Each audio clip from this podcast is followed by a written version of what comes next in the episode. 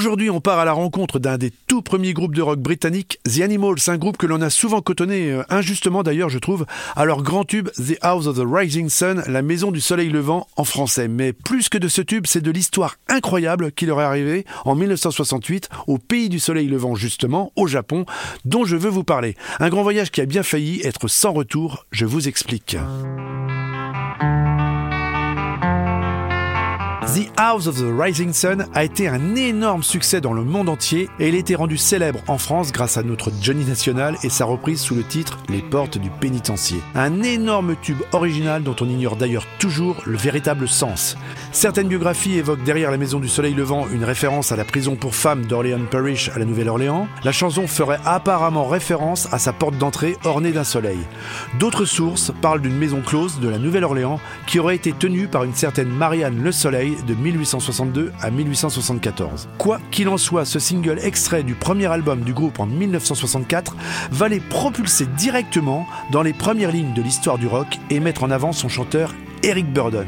Un chanteur poussé derrière le micro par ses petits camarades, puisqu'il jouait du trombone au tout début du groupe lorsque celui-ci faisait encore du jazz sous le nom de The Alan Price Combo, puis The Pagans ou The Kansas City, pour enfin choisir celui de The Animals.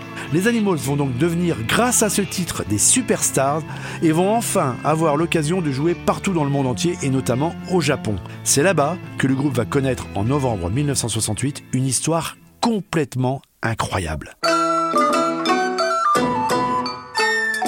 Commence mal pour les Anglais, puisque la tournée japonaise est repoussée de deux mois à cause d'une histoire de visa refusée à plusieurs reprises, puis finalement validée. Et c'est là que tout s'enchaîne, et plutôt mal, vous allez voir. Sur place, les producteurs locaux de la tournée, qui n'ont visiblement pas beaucoup apprécié ce décalage et surtout la manière dont cela a été géré par la production du groupe, ne font pas dans la demi-mesure. Ils ont en effet carrément mandaté les Yakuza. Hein, les Yakuza, c'est un groupe de crimes organisé, très très puissant au Japon, pour capturer le manager du groupe et le forcer à rédiger une reconnaissance de dette. Une reconnaissance de dette à hauteur de 20 25 000 dollars, somme correspondant selon eux au coût du report de la tournée.